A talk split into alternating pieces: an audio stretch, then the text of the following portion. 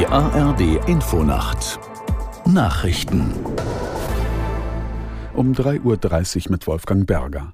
Die italienische Regierung will heute weitere Maßnahmen gegen die Migration in Richtung Mittelmeerinsel Lampedusa beschließen. Das Erstaufnahmelager dort ist völlig überlastet, weil zuletzt tausende Flüchtlinge ankamen. Aus der Nachrichtenredaktion Simone Kienzle. Die italienische Ministerpräsidentin Meloni hat schon angekündigt, dass sie die Haftdauer für Abschiebungen auf 18 Monate anheben will. Das ist die längste Zeit, die in der EU erlaubt ist. Das Verteidigungsministerium soll so schnell wie möglich Strukturen schaffen, um irregulär eingereiste Migranten festzuhalten, hieß es von der Regierungschefin. Kommissionspräsidentin von der Leyen hatte gestern bei ihrem Besuch auf Lampedusa einen gemeinsamen Zehn-Punkte-Plan vorgeschlagen. Unter anderem sollen Marine und Küstenwache das Mittelmeer zu Wasser und aus der Luft stärker überwachen. Bundesinnenministerin Faeser hat sich für eine stärkere Kontrolle der EU-Außengrenzen am Mittelmeer ausgesprochen. Anders werde man die Migrationslage nicht in den Griff bekommen, sagte sie in der ARD-Sendung Bericht aus Berlin. Sie unterstützte damit Pläne von EU-Kommissionspräsidentin von der Leyen, Schleuserrouten aus der Luft und auf See stärker zu überwachen.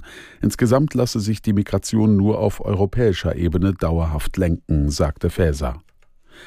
Die Gewerkschaft der Polizei hat nach Ausschreitungen bei einem Eritrea-Treffen in Stuttgart ein Verbot solcher Veranstaltungen gefordert. GdP-Chef Kopelke sagte dem Redaktionsnetzwerk Deutschland, die Zitat Krawalltouristen hätten es auf die Polizisten abgesehen. Aus der Nachrichtenredaktion Diane Batani. Kopelke nannte es dem Bericht zufolge erschreckend, mit welcher Brutalität über Stunden die Beamten angegriffen worden seien. Es habe gezielte Attacken mit Steinen und Flaschen gegeben. Den Ermittlern zufolge waren mehr als 200 Verdächtige festgenommen worden, die meisten aus dem Umland von Stuttgart, ein Teil aus der Schweiz. Bis auf eine Person seien alle wieder freigelassen worden. Zu den Krawallen war es gekommen, als Gegner des diktatorischen Regimes in Eritrea eine Veranstaltung von eritreischen Vereinen gestürmt hatten. 27 Polizisten wurden verletzt. Der Vorsitzende der Gewerkschaft Verdi Wernicke hat die Bundesregierung wegen zu geringer Investitionen in die Digitalisierung der Verwaltung und zu hoher Ausgaben für die Verteidigung kritisiert.